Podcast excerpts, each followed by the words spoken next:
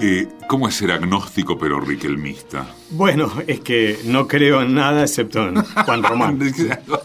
en nada de nada. En nada. Bueno, viste que el agnosticismo, en, en, principio, el agnosticismo en principio es, te tienen que demostrar que, que las cosas son como son. Te tienen que demostrar que Dios existe o que Dios no existe. Sí. En principio dudo. Sí. De lo único que no dudo es de, de Riquelme. Listo. Después volvemos con esto.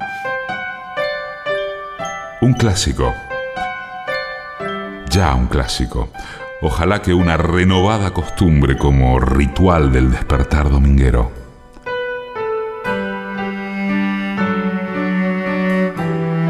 Domingos, 11 a 12, un programa de entrevistas. Decime quién sos vos. Hoy va a contar quién es uno de los más grandes investigadores que tiene la Argentina en ciencias de la comunicación, en medios. Hoy cuenta quién es Martín Becerra. Vos sos uno de los muy pocos investigadores, especialistas, que no ahora, sino en su momento, fuiste crítico de algunos aspectos de la ley de medios sancionada en el kirchnerismo. Pero bueno, siempre aclaraste, y de esto, o sobre esto también vamos a volver, que lo hacías con un tenor de crítica de aspectos finalmente secundarios y que la ley era positiva, en parte también sigue rigiendo, sobre esto también hay que hablar. Pero sobre todo marcás y marcás mucho el otro aspecto que tiene que ver con la concentración, últimamente con la fusión obviamente de, de, de Clarín, Telecom, Cablevisión, Fintech, etcétera y de todo lo que significan los monopolios en la articulación mediática. ¿No te da temor en algún momento que te pasen la factura eh, o estás muy confiado en lo, en lo académico? Que, que, te borren, que impidan tu palabra, etcétera? ¿O no lo pensaste en su no, momento? O sea, no lo pensé. Quiero decir, eh, la Argentina es un país que pienso, en, tanto en nuestros temas como en muchos otros, eh, siempre eh, dio cobijo a la crítica. A veces eh, hablo en gobiernos civiles, digamos, gobiernos constitucionales, ¿no? Y sobre todo desde el 83, da cobijo a la crítica. Por supuesto que eh, en, yo diría en todos los gobiernos que yo conozco, cuanto menos crítica, mayores posibilidades uno tiene de mm, progresar y de eh, no solamente uno, sino también los colegas o, yo, más jóvenes que en muchos casos se forman eh, al lado nuestro, al lado mío en particular, cuya proyección a veces sí siento que, que, que no está facilitada Uh -huh. eh, y, y, lo lamento y trato de lo lamento por ellos y trato de decírselos entiendo que ellos más o menos saben cuáles son las reglas de juego o sea saben que si digamos que si vienen con nosotros o conmigo no van a ir por el ascensor eh, digamos no van a subir por el ascensor en el caso de que suban. Eh, pero bueno qué sé yo no sé, de otro modo tampoco podría vivir yo, o sea, te quiero decir, eh, o sea, no, no, no, no, creo nada, no creo que, diga nada extraordinario, simplemente es que no, no, podría estar cómodo con mi panza, no podría laburar, qué sé yo. Eh, entonces, eh, incluso en los gobiernos con los que yo tengo más diferencia, como fueron los gobiernos de Menem o ahora el gobierno de Macri, la Argentina es un país que da para sostener, por lo menos en el espacio académico uh -huh. eh, y en la calle, la crítica. Uh -huh. Todavía, bueno, veremos qué pasa, digamos, pero... No sí, pero, pero, pero eso, digamos, existe. La, no, no, es un mérito de un gobierno, pienso yo, es un, una, una, una, construcción de la sociedad argentina en su conjunto. La hemos vivido desde el fin de la dictadura, que es cuando yo empecé a hacer política uh -huh. o cuando empecé a interesarme en asuntos públicos. Además, hacía política en aquel momento. Entonces, eh, bueno, eh, un poco las reglas de juego son esas, digamos. Si uno mm, tiene una, una construcción más acomodaticia en términos profesionales o personales, hay algunas vías, eh, están, digamos, y si no las tiene, puede ejercer la crítica. Eso mm, me parece que es destacable de la Argentina. Sobre todo teniendo la posibilidad de viajar por otros lugares, yo lo aprecio, digamos. Eh, en Brasil la crítica está muy confinada a un espacio muy, reducido de la academia. A veces no valoramos. Claro. En Brasil la crítica es la academia, punto. Exactamente, muy reducido, muy, muy, muy este, acotado a la academia. En Chile, en los últimos 10 años ya no, a partir de, la generación esta de lo que ellos llaman los pingüinos, o sea, de, de, 2006 en adelante, abril de 2006, con las movilizaciones a raíz del tema de educación y qué sé yo, yo creo que se descomprimió una especie de statu quo que había de consenso muy sólido que no daba lugar a la crítica también, por fuera de un espacio muy marginal. En Argentina esto circula más, o sea, hay organizaciones de la sociedad civil con las que se puede dialogar, yo soy miembro del CELS, este, tuvimos una, asamblea eh, de socios, eh, se discuten cosas, o sea, hay espacios donde se pueden discutir cosas, donde no hay no hay unanimidad y por supuesto son espacios de poder en donde desde luego que hay línea, eh, no soy ingenuo al respecto y que pero son espacios donde uno digamos, puede trabajar la crítica. Martín Becerra se licenció en la UBA, se doctoró en Ciencias de la Información en la Universidad Autónoma de Barcelona y allí se graduó además como magíster en Ciencias de la Comunicación. Lo primero que te interesó fue específicamente la comunicación, la información. Sí, siempre. Mi viejo eh, laburó como periodista muchos años. Eh, él es, es, era, es y era abogado, pero ya no ejerce, digamos. Y mm, yo nací en Santa Fe, eh, él defendía presos políticos en el Onganiato, te digo, y era muy incómodo porque lo metían en preso sin eh, una, represión de baja intensidad, en el caso de él, ¿no? Muy light, eh, pero era muy incómodo. Santa Fe es una ciudad pequeña, incluso los propios policial, el doctor quiere cigarrillos, lo trataban bien, pero vivía en Cana. Así que nos mudamos a Buenos Aires y él empezó a ejercer el periodismo, laburó en La Opinión, laburó en varios medios y mm, por lo tanto estaban en casa desde que yo era chico, digamos, este, me acuerdo porque mi, viejo era de la comisión gremial, era delegado en La Opinión, eh, en el momento del golpe, y me acuerdo eh, cuando este, secuestraron a Timerman, o sea, todo ese proceso me lo acuerdo en casa, o sea, relatado por él, por Emilio J. Corbier, que era otro de los delegados en aquel momento de la opinión, o sea, eso estaba en mi casa. Eh, y entonces eso siempre me interesó, un poco estaba ahí flotando en el ambiente. Estamos hablando de tu secundario acá en Buenos Aires. Eh, sí, yo hice la secundaria acá, este, en el Colegio Nacional de Buenos Aires, entré en el 81 al, al Buenos Aires, y en el 80, perdón, entré a Buenos Aires, y, mm, y bueno, era también un ambiente politizado, por supuesto. ¿Te parece? Y sí, viste que... Eh, y bueno, me vinculé con la, siempre con, la revista del centro, de la agrupación donde yo estaba, que era del Partido Intransigente, o sea, siempre por ese lado, siempre por ese lado. Eh, laburé como periodista cuando estaba haciendo la licenciatura en comunicación en la UBA, que era una carrera nueva en ese momento. Eh, logré meterme este, como periodista, laburé en lo que era el Multimedios de Urnequian, el Multimedios América. Este, en, diarios, primero en un diario que tuvo corta vida que se llamaba Extra, después en, El Cronista. Y, y en paralelo me, gustaba y me inserté en una cátedra como ayudante alumno, eh, que era de políticas de comunicación, que era la cátedra que tenía en aquel momento Margarita Graciano, eh, que nos formó a, varios de mi generación. Absolutamente. Eh, muchos de los cuales acompañamos después el proceso de sanción de la ley de, de Servicio de Comunicación Audiovisual.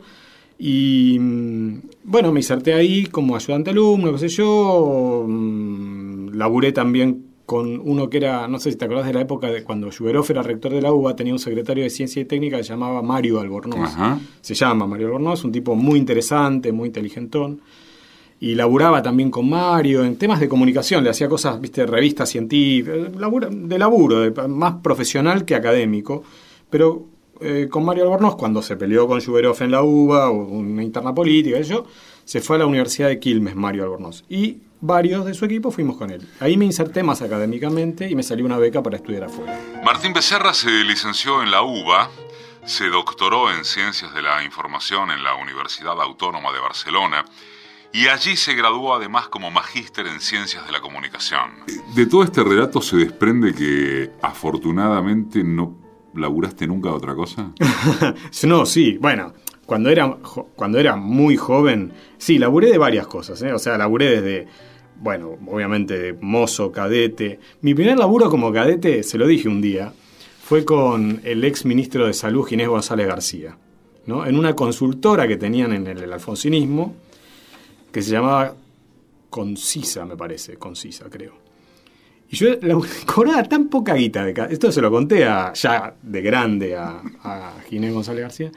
Le digo, mire, este, que nos pagaban tan poco que no me alcanzaba ni para un par de zapatos el sueldo. Estamos hablando de casi de la hiper, pre-hiper. Verano, un poco antes del verano del 89, ¿no? Este, fines del 88, qué sé yo. O sea que laburé esas cosas. Después también laburé porque tuve un tío, esas anécdotas familiares, un tío segundo que era fue senador suplente y se murió el titular. Este tío era de Chubut, del PJ de Chubut. Y entonces quedó como senador por un mandato muy cortito. Entonces laburé en la Comisión de Pesca del Senado. Eh, bueno, este, entonces ahí conocí, fue, fue piola eso, yo era muy joven. Y bueno, me dio cierto conocimiento del Congreso, el conocimiento que uno puede tener siendo muy jovencito, pero no de cómo se tramitan leyes, cómo se discuten comisiones. Eh, eso me, gustó, me interesó, incluso siendo un tema tan ajeno a mí como el tema de la pesca. Pero bueno, esas cosas. Después, como te digo, sí, ya me inserté más a laburar como periodista. Eh, que las condiciones que tuvo mi generación de ingreso al mercado laboral eh, más pleno en los 90 que cuando nosotros teníamos 20 años, de los 20 a los 30, digamos, eran condiciones muy precarias, ¿viste? O sea, la precarización de los 90, y yo pienso que un poco mi generación, a diferencia de los que ahora tienen 30 y pico, la mía, de los que estamos ya sobre el borde de los 50, es una generación muy de sálvese quien pueda, porque mi explicación, capaz que es incorrecta, es que nuestro ingreso al mercado laboral fue salvaje. ¿Viste? Fue eh, eso, a los codazos y, consiguiendo lo que había y agarrando cualquier condición, porque la condición de precarización a los jóvenes que recién se insertaban los mataba, ¿viste? ¿No te da idea de, de reproducción ahora de un escenario, si querés, ligeramente similar a ese? No sé si en términos de precarización en cuanto a las condiciones de laburo, pero casi seguramente respecto de una falta de fuentes de laburo en el ámbito periodístico, por lo menos respecto de los medios tradicionales, cada vez más complicada? Sí, eh, pero vos mismo lo, decís, o sea, yo creo que, que la conciencia que hoy hay, eh, social y política, sobre las cuestiones de precarización es distinta a la que teníamos nosotros.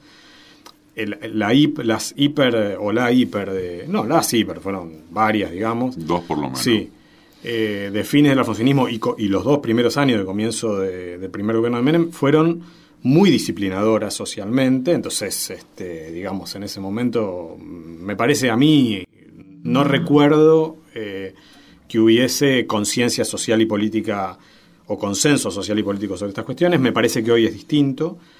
Sí es verdad que el mercado de medios y el mercado periodístico es expulsivo en la actualidad. Eh, siempre es una pregunta muy incómoda que a vos también te harán, supongo, cuando uno da charlas en distintas universidades, ahora vengo de dar una en, Jujuy, eh, cuando te preguntan sobre la, digamos, la salida laboral, porque las noticias no son buenas en general, aunque los egresados de estas carreras de comunicación, periodismo, etcétera, yo pienso que tienen la, una virtud que es cierto eclecticismo y a la hora de, insertarse en, lugares que no son necesariamente los medios. Entonces hay eh, laburos de, llamémosle, gestión de contenidos en organizaciones públicas y privadas fuera de los medios. Estamos con vos por Facebook en Decime quién sos vos, programa de radio. Para escuchar de vuelta las entrevistas, bajarlas, guardarlas, como quieras, es www.decimequiensosvos.com.ar. Doctor en Ciencias de la Información, magíster en Ciencias de la Comunicación, escritor, Martín Becerra, decime quién sos vos. ¿Cuánto te sentís desafiado y o qué desafíos supones que significa por la explosión y la revolución digital en lo mediático? ¿Cuánto, cuánto sentido tendrá durante cuánto tiempo seguir anclando los análisis en los medios tradicionales? Sí, es algo que me pregunto todo el tiempo, no sé cuánto. Por ahora creo que sí, que es válido, porque la conversación pública gira alrededor de la producción de noticias y de información que siguen haciendo los medios tradicionales, aunque es verdad que ya no son ellos las que lo comercializan. Digamos, eh, vale, es decir, vale para cualquier ejemplo que tomemos eh, del mercado periodístico de Buenos Aires, o de, sí, de Buenos Aires en general, ¿no? O sea, vale para Clarín, digamos que sufrió el, el más dramático descenso en términos absolutos, digamos, y también relativos de lectores en los últimos 15 años, mucho más que La Nación o que Diario Popular.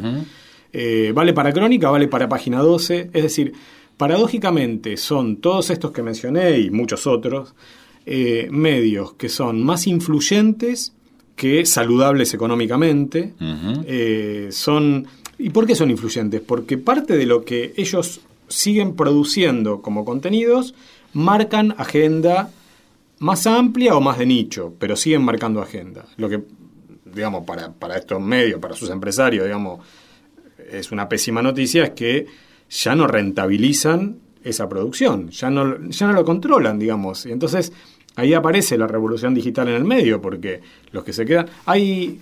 Eh, tengo todavía pendiente una conversación con los Fontevecchia para preguntarles, yo en, mi rol más de, investigador, de, para preguntarles, porque ellos hablan de que tienen un litigio en curso con Facebook y Google, ¿no?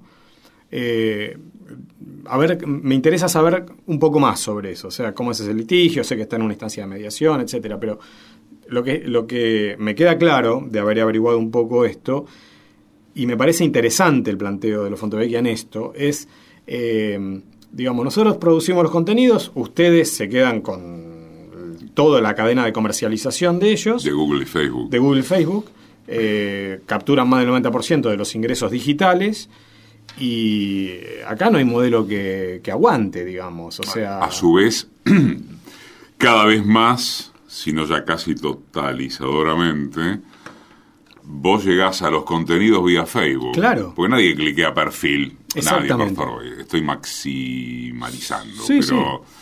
No, no, pero lo decía incluso el propio Haddad esto que vos comentás. Dice, eh, cuando lanzaron ellos Infobae, el 100% de las visitas eran tipear en la web, en la computadora, además, www. Ahora, solo el, el 30% de su tráfico llega tipeando en la computadora. Y, la mayoría, todavía. Sí, todavía es alto. Pero eso significa que el 70% llega por Google o por Facebook y la mayoría llega por teléfono móvil y no por computadora. Entonces, y eso es un medio digital, además. Entonces, eh, eh, ahí la tienen difícil. Yo creo que las organizaciones periodísticas en particular la tienen muy difícil. En general, todos los que producen contenidos, pero siguen siendo, para mí, troqueladores de la agenda pública. Entonces, eh, porque esto, si, si, no, nosotros estamos como en un momento medio esquizofrénico, ¿no? Por una parte, le seguimos dando bola a la tapa de Clarín, pero por otro lado, la, esa tapa vende cada vez menos. Todo eso es cierto. Me contaba, la otra vez tomamos un café con Sarlo, con Beatriz Sarlo. Y Sarlo nos decía que fue a La Nación y eh, en la redacción, ella, como es ella, digamos, eh, los criticaba por no sé qué historia que habían publicado en papel. Y ninguno de los editores sabía eso porque nadie le da bola al papel ya. Dice, no, no, pero no, no está. Beatriz, y buscaban en la web y dice, no, no, yo te estoy diciendo lo que salió en el papel. Dice, ¿cómo? ¿Vos comprás el diario? ¿No? Entonces, eh, decir, le dicen eso. Sí, compro el diario, dice ella. Entonces, eh, es cierto, eh, por una parte, son influyentes, por otra parte, no logran encontrar, eh, y yo creo que en Argentina es muy difícil que lo logren sin la ayuda más clara por parte del Estado. El, Estado argentino yo creo que ha sido y es muy generoso, discrecionalmente generoso, con las empresas periodísticas, y no tiene reglas claras respecto de esa generosidad. Becerra es investigador independiente del CONICET y es profesor titular por concurso en la Universidad de Buenos Aires y en la de Quilmes. En la de Quilmes dirige el programa de investigación Industrias Culturales y Espacio Público, Comunicación y Política en la Argentina. Después volvemos con esto porque es apasionante y además yo creo que interesa por fuera de aquellos a los que el tema mediático nos interesa en particular. Pero ahora que mencionaste ese tema, generosidad del Estado, con comillas o sin ellas, yo creo que vos tenés una postura muy clara que me interesa que vuelques eh, a propósito de lo que sería la diferencia entre la pauta oficial o la publicidad y subsidiar. Sí, sí, porque yo creo que en nuestro país, en general en América Latina, confundimos eh, la función de la publicidad oficial. Es decir, yo creo, idealmente, idealmente yo creo que habría que diferenciar lo que es publicidad oficial de lo que es un sistema de subsidios y ayudas transparentes, universal. Eh, del tipo, qué sé yo, en Francia, cumplen 18 años eh, y durante dos años el Estado francés te subsidia la suscripción a un periódico. Entonces, una ayuda a Cumple 18 años el un ciudadano. Un ciudadano, francés, claro. Y el Estado te banca dos años de suscripción a un periódico. ¿No? Entonces, es una ayuda, obviamente. La, la, industria de los dueños de los periódicos aplauden a cuatro manos. Es una ayuda para ellos porque les garantiza un umbral mínimo de suscripciones el Estado fomenta, digamos, la alfabetización y cierta formación, generosamente podríamos llamar, en ciudadanía o qué sé yo, en temas públicos. De Francia, Martín, no es también el, caso, el, el, tema de que hay el Estado que compra medios alternativos para distribuirlos en las escuelas. Sí, efectivamente el Estado francés es el, probablemente de Occidente es el más activo y el que más eh, recursos destina al sector de medios alternativos. Eh, es una obligación del Estado francés bancarlos, efectivamente. Eh, te pongo otro ejemplo. En Suecia. Lo que quieras. en Suecia, en, localidades pequeñas donde la retracción del, del mercado periodístico es muy anunciada y queda un solo diario, durante un tiempo el Estado sueco banca la aparición de un segundo diario, para que no haya uno solo, es decir, para bancar diversidad. ¿no? Entonces te dice, te banco un segundo periódico. Como estos ejemplos hay varios que no tienen eh, necesariamente una eh, mediación ideológica o de, o de línea editorial, es decir, toda aquella, aquella localidad que se quede con un periódico va a tener un segundo periódico bancado por el Estado sueco, independientemente de si es de centro izquierda, de centro derecha o lo que sea. Eh, yo creo que en América Latina esto siempre, históricamente, se viene confundiendo. Yo doy clase, entre otras cosas, de una materia que es una especie de historia de los medios en la Argentina, y en el virreinato esto ya ocurría. O sea, el primer periódico acá, que es de 1801, que se llamaba El Telégrafo Mercantil, eh, le pide al consulado español que le banque un, un, umbral mínimo de suscripciones, como el Estado sueco ahora, digamos, ¿no? Este, entonces, eh, yo pienso que una buena parte de, ese subsidio eh, el Estado argentino lo viene bancando vía publicidad oficial. El Estado argentino y los estados provinciales y los estados municipales. Esto eh, en la Argentina más profunda es mucho más importante la participación del Estado en la subsistencia de los medios que en las grandes ciudades, lógicamente.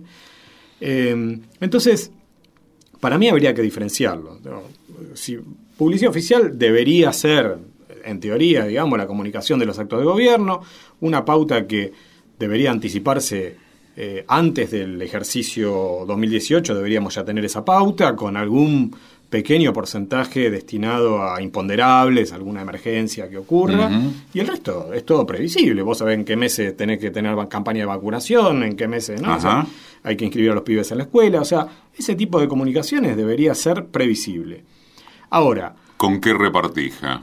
Eh, yo creo que ahí también tiene, deberíamos usar, todo esto que estoy diciendo está bastante consolidado, no, no estoy inventando nada, ¿no? Eh, deberíamos usar criterios que no son solamente audiencia, aunque obviamente en parte es audiencia, es una campaña publicitaria, pero público objetivo no es más, más rating. O sea, público objetivo implica eh, llegar a la población que está en el Chaco Profundo con los medios que consumen en el Chaco Profundo, que no sé cuáles son, pero seguramente no es Clarín, eh, que es el diario más vendido del país.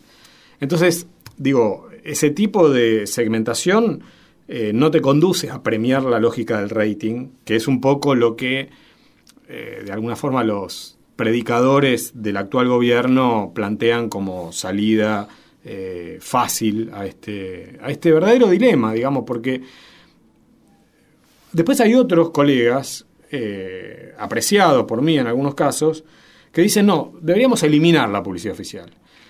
Bueno, en estas condiciones, eliminar la publicidad oficial significa que queden dos medios en pie. O sea, o un medio en pie, digamos, no sé, tal vez Canal 13 y Telefe en televisión abierta de toda la Argentina, y tal vez no sé, este, el diario Clarín, no sé. Ahora, cuando pienso en los vínculos económicos de los estados con los medios, o del Estado argentino con los medios, pienso en papel prensa, pienso en este, prórroga de licencias de radio y de televisión, pienso en una gran cantidad de eh, ayudas, este, regímenes de promoción industrial, este, hacer la vista gorda con la con, el no pago de las obligaciones previsionales de parte de los titulares de los medios. O sea, pienso en, una gran, en un volumen económico que el Estado argentino todo el tiempo le transfiere de recursos públicos a los dueños de los medios, porque no pagarle las obligaciones previsionales eh, a los laburantes de prensa significa que esa guita la ponemos como sociedad después. Es doctor en ciencias de la información, es especialista en medios, es Martín Becerra y está contando quién es. Desde 2009, Decime quién sos vos, un programa de entrevistas. Domingos, 11 a 12. Decime quién sos vos.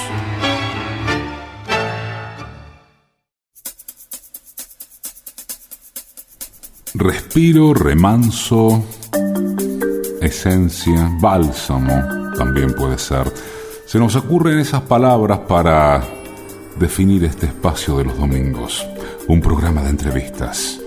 Decime quién sos vos.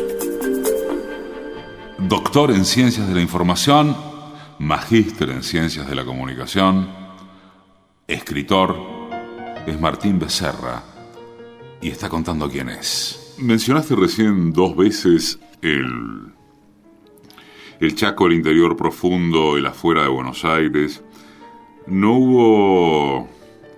No, la pregunta es ciertamente retórica, eh, porque eh, conozco seguramente parte de tu respuesta y alguna vez lo has declarado. No hubo en el caso de la ley de medios del kirchnerismo una visión, o si querés una ejecución excesivamente porteñocéntrica de lo que mm, tiene que ver con las exigencias a los, a los medios chicos? Sí, sí, completamente sí. Eh, yo creo que tanto desde la redacción de la ley, digamos, como vos planteaste al comienzo de nuestra charla, ahí es donde yo tengo menos objeciones, digamos, donde más coincidencias tengo en la redacción de la ley, pero creo que hay en la redacción de la ley una mirada porteñocéntrica, sí, claramente sí, eh, y mucho más durante la ejecución de la ley. Eh, hubo una falta de comprensión de, muchas situaciones. O sea, eh, una de las cuales, sí, una de las cuales es esta, es decir, no se puede medir ni exigir producción eh, o estándares de producción o porcentajes de programación. 70% de contenidos locales. Sí. Ah, la radio de... Sí, no, no se puede, eh, mucho menos en televisión. yo creo que, que mm, buena parte de el diseño de la ley y de las políticas posteriores tuvieron, tuvieron como referencia a grandes medios o a grandes actores industriales, sea porque se estaban peleando con ellos o sea porque eran sus interlocutores privilegiados, caso Telefe, ¿no? Eh, en cualquier caso, no tuvieron en cuenta ni a los actores comerciales del interior profundo, ¿no? O sea, no tuvieron en cuenta al licenciatario a Telefe Ciudad de Santa Fe. O sea, Telefe Ciudad de Santa Fe, que es una ciudad de unos 700.000 habitantes más o menos, no se banca solo. O sea, se banca porque tiene forma parte de la red Telefe, porque parte de su programación se la abastecen desde, desde, Buenos Aires. Si no, no se bancaría. Hay que preguntarle a lo Y estos son comerciales, ni hablemos del sector no comercial, en donde las posibilidades de financiamiento, de sostenimiento, son eh, muy, muy escasas en relación... Por eso a mí me parece que, hay algo del discurso del actual gobierno eh, que yo creo que hay que aprovechar analíticamente, por lo menos, que es esto de que ellos te, declaran inviable un montón de... O sea, es el cartelito de esto es inviable, esto es inviable. En términos de comunicación, la Argentina en su conjunto, cuando digo comunicaciones, no en plural, o sea, tanto sea de medios audiovisuales como sea de medios gráficos o de telecomunicaciones o de conectividad a Internet, si hablamos de comunicaciones, la Argentina, excepto AMBA, Rosario y Gran Rosario, Córdoba y Gran Córdoba, es inviable la Argentina. Así que eso es lo que reclama políticas públicas activas. O sea, esa situación. O sea, por fuera de tres o cuatro grandes centros urbanos, no tenés mercado en la Argentina. Lo cual, desde una perspectiva mercadocéntrica, como tiene el actual gobierno, te convierte en inviable. Y yo creo que una parte de los, una, de los errores de la aplicación de la ley de servicio de comunicación audiovisual fue también guiarse por una lógica mercadocéntrica en el sentido de que tenían como único este, marco de referencia lo que pasaba con Clarín y su guerra con Clarín o lo que pasaba con otros grandes actores industriales. Es que uno piensa que el error del kirchnerismo fue haber considerado la sanción de la ley, esa afirmación pregunta, ¿no? Porque interesa acá sos vos. Eh, fue haber considerado la sanción de la ley como un punto de llegada y no de partida. Sí, totalmente. Sí, sí, sí. Bueno, y, después, cuando vos analizás cómo se aplicó la ley, eh, confirma esto que planteas, porque ha habido, además, si miramos ya más en detalle, es cierto que esto nos interesa a, un, grupo muy pequeño de, que nos dedicamos a estos temas, pero ha habido bandazos de un, de, un, de, un, de un, carril al otro en la aplicación de la ley. O sea, no es la misma la gestión Mariotto que la gestión Sabatella. ¿no? Mariotto se va dejando abierto una este, hiperbólica para mí licitación para abrir 220 canales de televisión, que tampoco había mercado ni cómo sostenerla, pero llega Sabatella y buena parte de las promesas para abrir espacios eh, se subordina a la pelea con Clarín. Entonces, eh, sí, ciertamente pienso que hay que revisar esto, a futuro hay que revisarlo, es una experiencia que sería una pena que no pudiéramos sacar saldos de ahí. ¿no? En la Universidad de Quilmes, Martínez fue secretario académico y director del Departamento de Ciencias Sociales y ejerció el periodismo, fue redactor en El Cronista, en Extra y colaborador en Humor, en Crisis, en Le Monde Diplomatique y para los periódicos Perfil y Letra P, entre otros. ¿Cuándo empezaste a a ser conocido académicamente y a rebotar académicamente. ¿Vos pensás que fue un proceso o pensás que hay algún libro tuyo, algún artículo tuyo, alguna intervención tuya que produce un cierto clic, por el cual eh, Martín Becerra pasa a ser este, una, un, material de consulta, un hombre de consulta imprescindible en el terreno mediático? Bueno, primero me, me da mucho calor esto que decís, o sea, eh, ¿Qué es cierto? Eh, yo creo que, por lo menos en el plano académico, fue un proceso. O sea, los primeros laburos que hicimos con Guillermo Mastrini sobre concentración de medios en América Latina son del 99-2000. Y, Lo citamos después. Y casi, casi fueron medio como los primeros trabajos que se hicieron en este momento histórico. Había trabajos a principios de la década de 1970, algunos que había hecho Heriberto Muraro, que se habían publicado en revista Crisis, pero bueno, después hubo un bache enorme y, como te digo, trabajos como más cuantitativos, como lo que nosotros hacemos. Y, yo creo que eso fue un proceso. Lentamente el tema, este, digamos, en, en el plano académico fue creciendo y nosotros también fuimos creciendo. Eh, o sea, la documentación que conseguíamos era cada vez, yo diría, más eh, eh, fiable, más teníamos mejores argumentos. Bueno, eso por un lado. Después yo creo que hubo condiciones en América Latina y en la Argentina también en particular, donde eh, se abrió el debate ya no solo académico, sino social y político, más amplio. Yo recuerdo, por ejemplo, una columna que publicamos en página 12 donde en ese momento todavía colaboraba Ernesto Tenenbaum, que se burlaba de algo que yo había dicho en 2008 probablemente, fue con, el conflicto eh, agropecuario.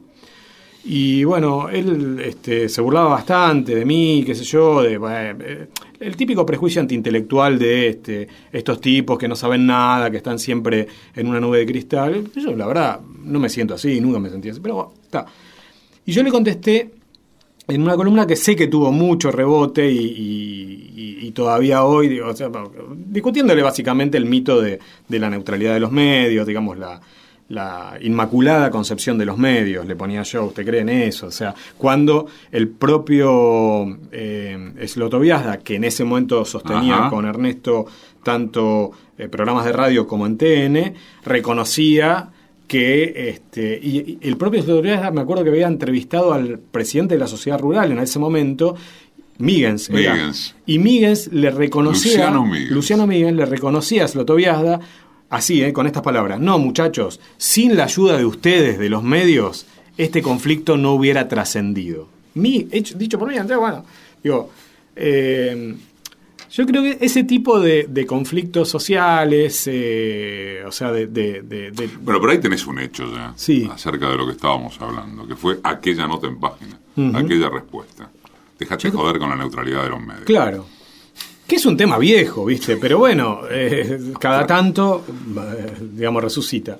Yo creo que ese tipo de intervenciones, que son no, son, no son intervenciones académicas, pero son intervenciones que, que hacen al debate político, ¿no? De, un sector pequeño, finalmente. Me parece que contribuyeron por lo menos a decir, ah, bueno, mira, acá hay un tipo que dice cosas o que, que, puede discutir con otros, digamos, eh, desde un lugar especializado, que es el lugar universitario, público, y ahí estoy, digamos. El Facebook es Decime quién sos vos, programa de radio. ¿Cuánto, cuánto te lleva, suponete que se pueda establecer o que pudieres establecer una escala diaria? ¿Cuánto te lleva de tu vida investigar y estar con lo mediático? Eh, mucho.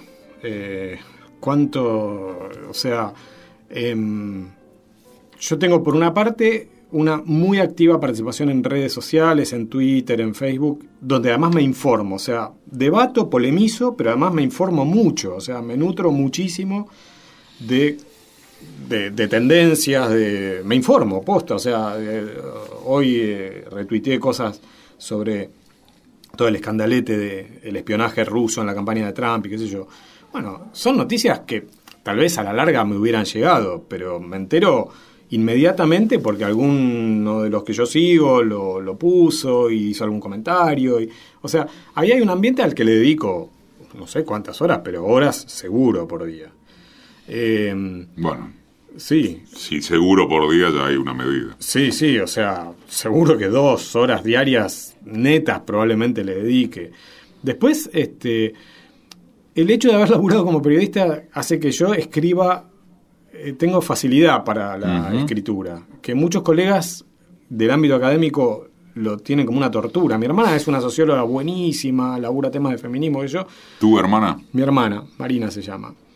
Ahora, eh, escribir algo le lleva más tiempo a Marina. Eh, no tiene experiencia periodística. Yo. Que sale de correo. sale. Además, para, a diferencia de otras personas que piensan mientras habla, yo necesito escribir para pensar. Sin, sin la escritura no, no puedo saber qué pienso, digamos, ¿no? Eh, así que escribo mucho, escribo mucho.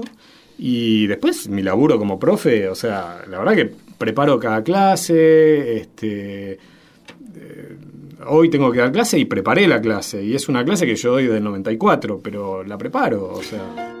Becerra participó activamente de numerosos debates sobre la regulación de los medios en América Latina y viabilizó consultorías sobre políticas y tecnologías de la información con organismos internacionales y particularmente latinoamericanos. ¿Hasta qué punto crees vos que es cierto que Clarín ganó la batalla cultural. Lo voy a precisar, aunque mm, en lo periodístico no es bueno hacer subordinadas. Eh, está claro que uno diría que Clarín ganó la batalla corporativa, pero la cultural, desde el momento en que yo creo que ni hasta el último tonto de este país dice que existe el periodismo independiente, eh, justamente porque se desbarrancó la, idea de neutralidad de los medios, ¿no? Añorar lo que nunca jamás sucedió. ¿Hasta qué punto ganó la batalla cultural cuando eh, hay también en eso una grieta que llevó a pensar a mucha gente que no debe leer ese diario? No me la quiero agarrar con Clarín como cabeza de turco, este, o en todo caso si lo hago es solamente los efectos de que desarrolles la respuesta, pero bueno, se escenifica en Clarín. ¿Hasta qué punto crees que es cierto? Yo creo que Clarín ganó. Eh, como vos decís, claramente la batalla corporativa sí. Eh, la batalla cultural. Ganó la batalla política, además, también. Eh, a los hechos me remito, o sea, todos los, todos los decretos y resoluciones del gobierno de Macri van en la línea de este, potenciar la expansión de, Clarín. de otros también, pero principalmente de Clarín. En cuanto a lo cultural, eh, está, está bueno esto que, o sea, es cierto que eh, hay un sector importante de la sociedad que está mucho más alerta de la función de los medios que nunca. alerta y avivado, ¿no? Sí, alerta y avivado. Eh, que nunca antes y que reconoce, digamos, intereses, a veces de modo rudimentario, pero que busca el interés. O sea, que dice, bueno, ¿no? Este, acá, si hay un movimiento, es por algo, si hay una línea editorial, hay algo atrás. O sea, no es solo la superficie de lo que vemos. Eh, en ese sentido, no es una victoria. Pero además yo creo que, aunque me, gustaría digamos, poder responder esto dentro de un tiempo, porque intuyo que incluso su victoria política, al no ser victoria cultural, es una victoria política más de corto plazo, digamos, de reacción frente a la experiencia eh, del kirchnerismo. Eh, yo tengo muy fresca la, el, fallo, la sentencia de la Corte Suprema de, de, octubre del año 2013, que es muy contundente sobre la concentración de la propiedad de los medios. Está bien, hoy la Corte Suprema tiene otra integración, digo, pero eso es jurisprudencia, eso es hace también a esto de batalla cultural, en el sentido de que, digamos, hay cierto sentido común en el derecho que no existía a principios de este siglo respecto de que mucha concentración en pocas manos en materia de medios va en contra mismo de la democracia. Entonces, eh, yo creo que Clarín no la tiene tan fácil en ese sentido. Clarín o los grandes actores industriales no la tienen tan fácil en ese sentido. Pero probablemente hoy eh, estemos en un momento malo para pensarlo. Es decir, hoy es un momento en donde ciertamente el retroceso en, en ese segmento es muy llamativo. Recorramos a Becerra como autor, autor de libros y artículos. Sociedad de la Información, Proyecto Convergencia Divergencia. De la concentración a la convergencia, política de medios en Argentina y en América Latina. Wikimedia Leaks, la relación entre medios y gobiernos en América Latina bajo el prisma de Wikileaks. Ese fue junto con Sebastián Lacunza y en coautoría con Guillermo Mastrini publicó Medios en Guerra, Balance, Crítica y Desguace de las Políticas de Comunicación 2003-2016. Los dueños de la palabra, acceso, estructura y concentración de los medios en la América Latina del siglo XXI. Y entre otros, periodistas y magnates, estructura y concentración de las industrias culturales en América Latina. Recién hablábamos del tiempo que le dedicás a escala diaria o como fuere a, a lo mediático, a la investigación, a la información, a preparar las clases, pero me quedé con eso de que investigas mucho y te informas mucho sobre todo de todo ese paquete de información, ¿qué te sorprendió últimamente o qué aprendiste? Lo que quieras, ¿eh? Me refiero a que no estoy preguntándote por eh, la capacidad de algún tuitero para tener capacidad de síntesis y, buena sintaxis o que investigando no sé qué de las corrientes mundiales acerca de, dijiste, epa. Mira, eh, me sorprende y me, interesa mucho un proceso que es difícil de clasificar en blanco o negro, que es todo el proceso de, ejecución de una reforma de, estos temas de medios y telecomunicaciones que hay en México en este momento. Eh, yo creo que es muy interesante, es un país eh, que no está gobernado por una fuerza de centro izquierda, ni mucho menos, eh, más bien es una fuerza de derecha, de centro derecha, no sé cómo llamarla, pero que tiene avances, digamos, a la hora de, desconcentrar tímidamente el mercado de medios y de telecomunicaciones, interesantes, tiene una autoridad regulatoria también que se escapa de todos los esquemas que hubo en América Latina hasta ahora. Eso me interesa, lo sigo, aprendo em, mucho. Luego hay, leo, como te digo, cosas variadas, pero em, estoy leyendo ahora, estoy terminando un, laburo extraordinario de un colega que se llama Mariano Zarowski, que es sobre eh, los estudios de comunicación en la Argentina, donde cuenta la biografía intelectual de este, Oscar Mazota, de Aníbal Ford, de Héctor Schmuckler, de un poco los, los pioneros de los estudios de comunicación. Y ahí aprendo, o sea, hay cosas que repaso, que más o menos las sabía, otras cosas que no sabía, de ellos, de cruces.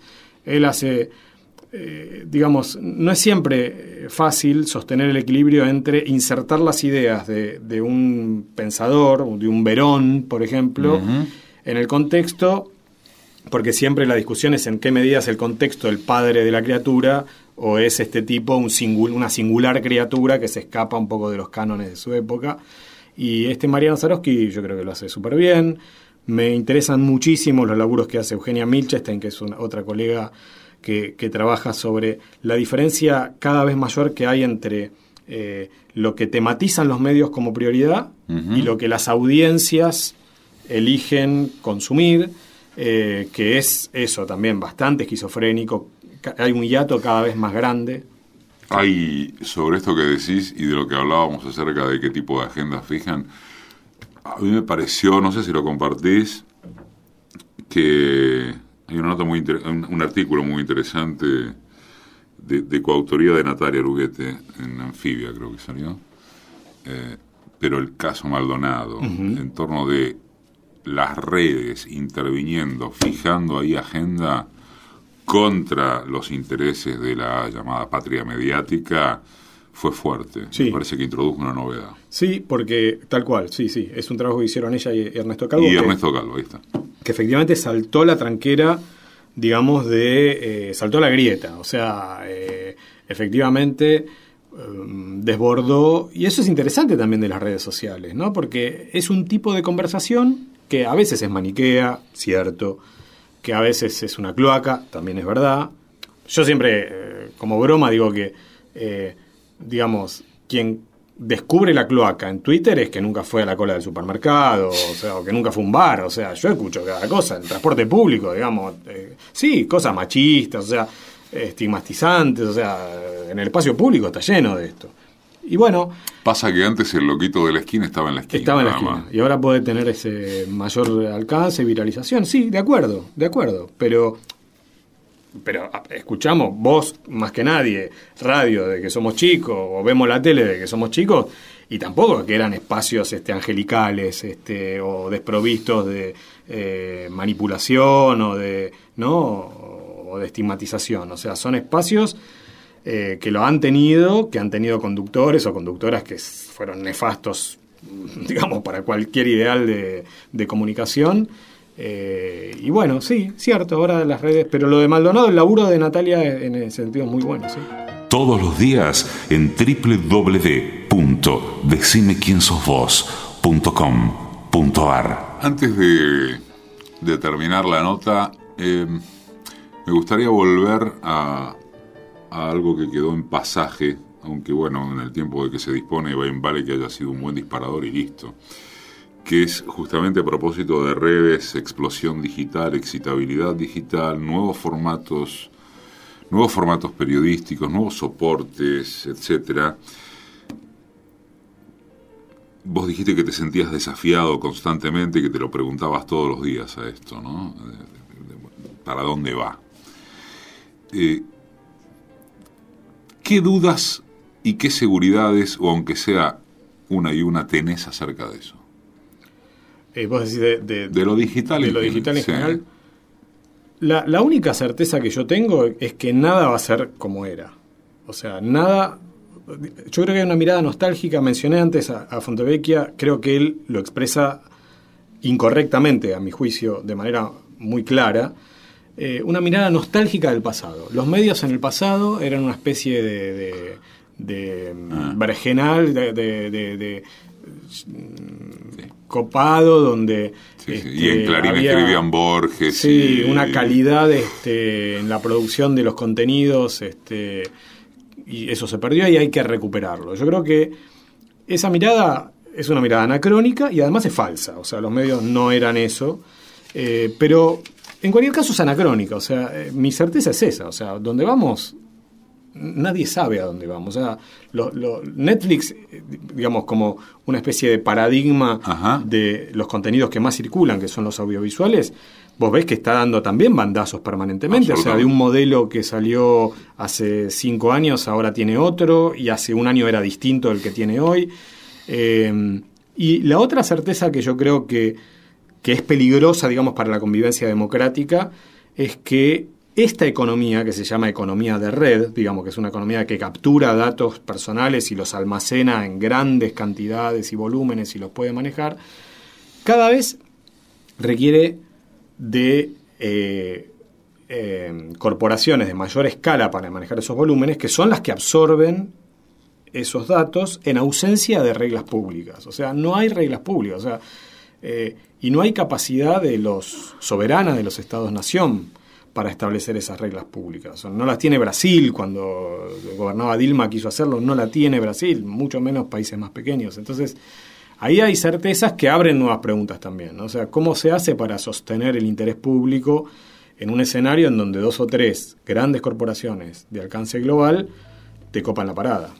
Decime quién sos vos. Yo soy Martín Becerra, soy profesor universitario, investigador de CONICET. Listo. Martín. Edición y concepto sonoro, Mariano Randazzo. Asistencia de producción, Laura Fernández. Diseño de página web, Oscar Flores. Producción general, Roxana Russo. Conducción, Eduardo Aliberti. Todos los domingos, AM870. Radio Nacional. Todos los días en www.decimequiensosvos.com.ar